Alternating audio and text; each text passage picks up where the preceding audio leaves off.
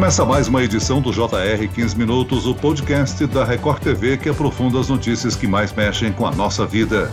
O Jornal da Record exibe nessa semana uma série de reportagens especiais contando o drama e o medo vividos pelas vítimas de sequestros. Como é a atuação das forças especializadas da polícia nesse caso? Uma palavra ou ação pode alterar o destino de muitas pessoas. Eu converso agora com o especialista negociador da Unidade de Antissequestros de São Paulo, Vinícius Tarso.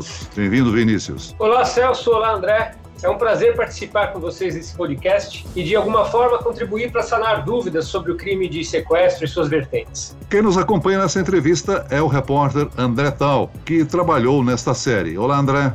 Olá Celso, olá Vinícius, mais uma vez é um prazer estar aqui no podcast. Olha, essa foi uma série emocionante de se gravar, um trabalho que eu me orgulho bastante, porque a gente conseguiu mostrar, além dos bastidores de operações da divisão anti-sequestro, também histórias de vítimas que viveram em cativeiros, como são tensas as negociações, como que se faz o estouro de um cativeiro e ainda a gente conseguiu mostrar o lado humano desses policiais, que são policiais implacáveis, mas também carregam uma carga emocional muito grande grande e um dos nossos personagens é justamente o Vinícius. A gente mostrou um pouco da história dele nessa série de reportagens. Celso. Vinícius, você é negociador da divisão de antissequestros da polícia. Conta pra gente como é que é o seu trabalho. Celso, eu acredito que o meu trabalho tenha como característica principal a falta de rotina. No antissequestro, nós não temos dia e horário certos de trabalho. O nosso telefone celular ele pode tocar a qualquer momento e a partir daí é uma nova história, é um novo caso, é um novo momento.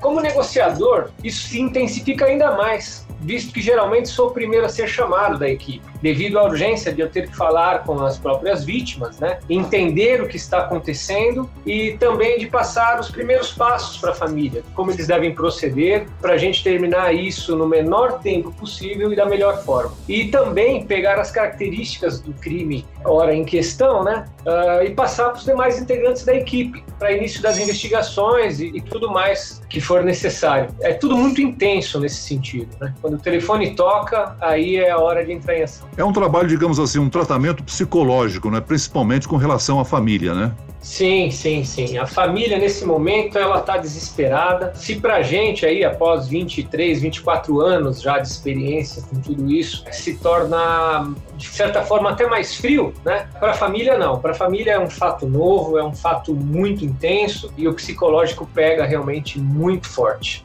Agora, Vinícius, você mencionou a experiência e vocês têm que manter clara a postura policial, a postura de quem está investigando um crime tão bárbaro como o sequestro. Mas quando você encontra uma família com um parente sequestrado, é inevitável que você se envolva emocionalmente com aquele caso. E, e também você é o elo de ligação entre a família e a polícia. Como é que é essa relação? Exatamente. O negociador de sequestros, ele é o elo de ligação, como você bem disse. Ele é o cartão de visita da delegacia. Então, se não houver uma construção de confiança entre a família o negociador, não vai desenvolver uma confiança com a polícia em si. Então a gente precisa tomar aquela situação com muita empatia, né? Porque apesar que a gente tem que fazer o nosso trabalho profissionalmente, poxa, a gente é humano também, né? E a gente acaba sofrendo o que aquela família sofre, a gente tem muita empatia pelas famílias que sofrem sequestros, né?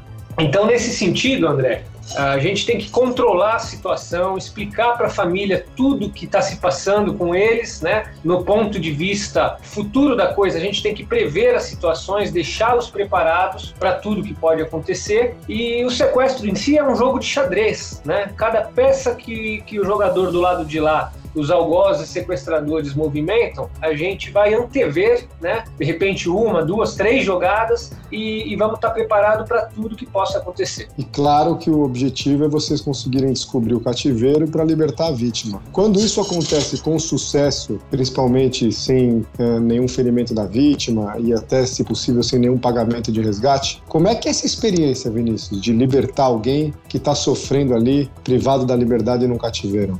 André, posso te falar que essa é a sensação mais gostosa que existe no campo profissional, acredito que até mesmo da polícia. Sem desmerecer outros policiais que trabalham com outros tipos de crime, outras especialidades, uh, mas o sequestro é um crime que é um dos poucos crimes que a tipificação no Código Penal, a vítima ainda está com o algoz. A vítima ainda está do lado de lá. Então a gente precisa fazer uma investigação minuciosa, tomando todos os cuidados e quando a gente consegue chegar no, no sequestrador, prendê-lo e dessa forma ele nos leva até o cativeiro, a gente consegue estourar o cativeiro, é sensacional. É a coroação de um trabalho muito, muito, muito bem realizado. Tudo é feito com muita segurança, mas aquela sensação que a gente tem de dever cumprido, de estar tá trazendo uma família, felicidade novamente, é, é inenarrável. É, é, difícil até de explicar.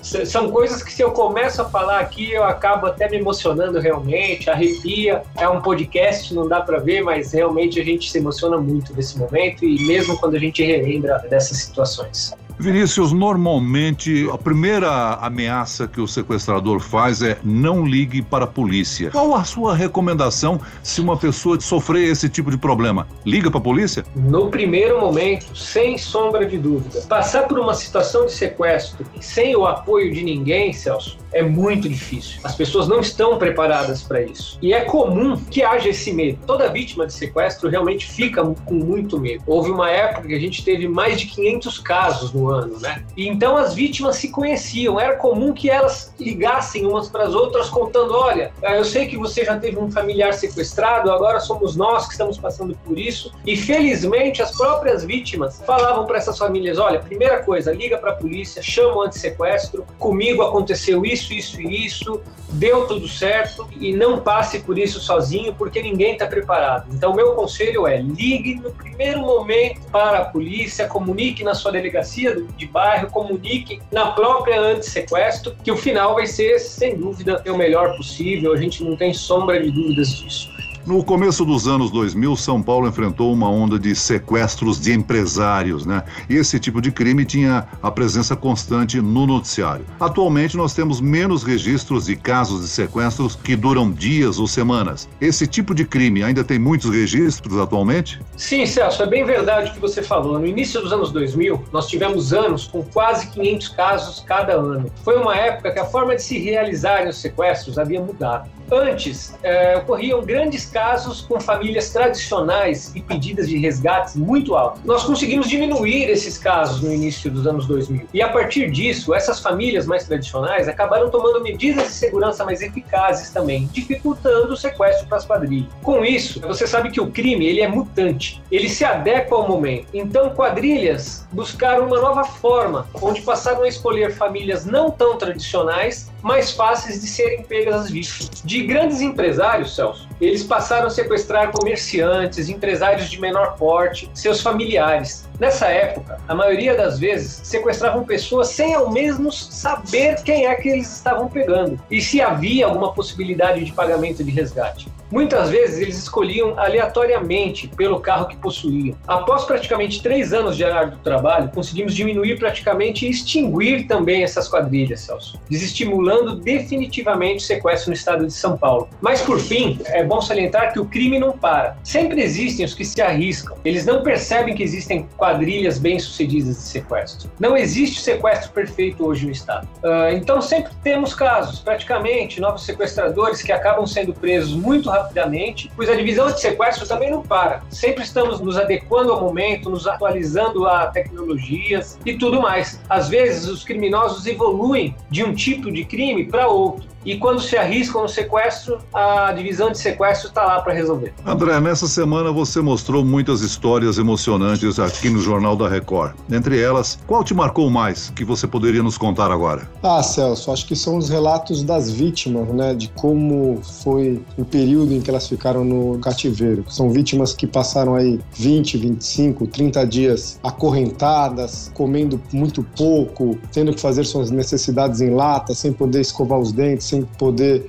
tomar banho. Então, isso é uma situação em que as quadrilhas de sequestradores tratam o sequestrado como alguém menor, como um lixo humano. Tiram, fazem dele uma pessoa impotente que não pode escolher quando comer, quando dormir, quando ir ao banheiro. Então, são, são relatos que nos emocionaram assim, que foram duros de ouvir. E também o que já nos deixou alegre foi ver esse trabalho da divisão de sequestro que tem um resultado de muita eficiência. E aí o que a gente reparou, uma frase que é muito comum que eles falam quando conseguem liberar libertar a vítima, estourar o cativeiro, é o tá na mão. Quando eles falam tá na mão, é que a vítima tá salva, tá com integridade preservada. E é eu, nesse, nesse um mês que eu fiquei lá, eu comecei a gostar muito de ouvir o tá na mão. Agora, mesmo solta, né, Vinícius, a vítima não deve conseguir se esquecer dos eventos tão facilmente. Esses traumas são tratados por profissionais, também para que a vítima possa seguir em frente, não é mesmo? Celso, isso é muito individual de cada pessoa. Eu tenho histórias, tenho pessoas que tiraram de letra, mesmo depois de muitos dias de sequestro, e tenho outros que realmente saíram muito traumatizadas. Eu penso que certamente a ajuda psicológica seja um bom caminho para o retorno uh, dessas pessoas uh, para os bons momentos da vida, né? Mas, como disse, se algumas famílias, se para algumas famílias aquilo passa como uma grande aventura, vira história, para outras, é, elas preferem realmente nunca mais tocar no assunto como forma de se preservar, de não relembrar é, tal problema ocorrido. Agora, um tipo de, de, golpe muito comum é aquele do falso sequestro. Né? Geralmente são ligações feitas por criminosos usando aplicativos de dentro da cadeia. Quando vocês recebem uma denúncia de sequestro, existe um protocolo inicial para descobrir se é um sequestro de verdade ou uma tentativa de golpe? Excelente pergunta, Celso. E acredito que possamos até alertar o nosso ouvinte do podcast sobre, sobre como proceder em caso de um possível sequestro. Quando ocorre um sequestro de verdade, é bom que a família tente descobrir se existem testemunhas do momento que seu ente querido foi pego, do arrebatamento. Isto vai lhes dar certeza de ser um possível sequestro. Quando não se há essas testemunhas, a própria ligação da extorsão, existem pontos que vão dar um norte para um sequestro real ou para um possível golpe, muito comum hoje em dia. O sequestro de verdade não te impede de desligar o telefone. Você precisa e tem tempo para conseguir o dinheiro. Não é na primeira ligação que você terá a possibilidade de pagar um resgate sem desligar. Portanto, se em algum momento da ligação houver um não desligue, senão eu mato seu familiar, a possibilidade de ser um golpe é praticamente de 100%. Nesses casos, geralmente o golpista está dentro de cadeias do Rio de Janeiro ou Minas Gerais, e então provavelmente você vai perceber também algum sotaque. Nesses casos de golpe, é comum que de alguma forma o golpista interaja com as duas pontas familiares. Ele fará, ele, ele falará a mesma história para duas pessoas, onde fará a primeira se ausentar do contato dos demais membros da família, mandando-a para algum lugar. Geralmente eles usam hotéis de baixo custo. Eles mandam a pessoa entrar no hotel e ficar lá naquele quarto, tá? É, sem ter nenhum sequestrador com eles, porque tudo está se passando geralmente de dentro da cadeia, né? Eles estão só comandando pelo telefone. E na outra ponta, eles vão ligar para a família, né, para algum outro familiar, e vão falar que pegaram essa primeira pessoa que está dentro do hotel e que está é, sem desligar o telefone, que está incomunicável. Então, dessa, dessa forma, eles fingem, fingem estar com duas pessoas sequestradas para as mesmas duas pessoas. Esses são pontos que levam a, a, a gente a ter certeza que se trata de um golpe, né? Enquanto que no sequestro normal, eles vão comunicar o sequestro, uh, vão, vão passar um valor de resgate e vão desligar para que a pessoa busque esse valor, né?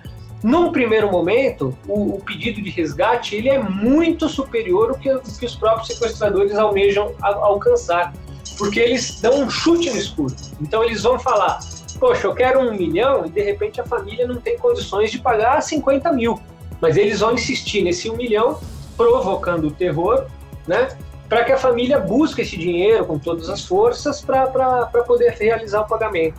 Então, esse fato de pedir para que as pessoas não desliguem o telefone, isso daí já enseja que seja um golpe aí em quase 100%. É muito bom que a população fique atento a isso, que desligue sim o telefone, que procure os seus membros familiares, comuniquem que está tudo bem, uh, ah, uh, ah, para os próprios membros se falarem, e se, se, se, esse suposto golpista, sequestrador, voltar a ligar, é, é, os familiares comunicarem, se comunicarem em si, dizendo que está tudo bem, que não há sequestro algum. Muito bem, nós chegamos ao fim desta edição do 15 Minutos. Agradeço a participação e as informações do especialista negociador da Unidade de Antissequestros da Polícia Civil de São Paulo, Vinícius Tarso. Obrigado, Vinícius. Celso, André, foi um grande prazer estar com vocês nesse podcast. Uh, espero ter bem representado a Polícia Civil do Estado de São Paulo e ter dado um norte de como proceder em possíveis casos de golpes Agradeço a presença do repórter da Record TV, André Tal. André. Obrigado, Celso. Obrigado, Vinícius. Sempre um prazer participar do podcast.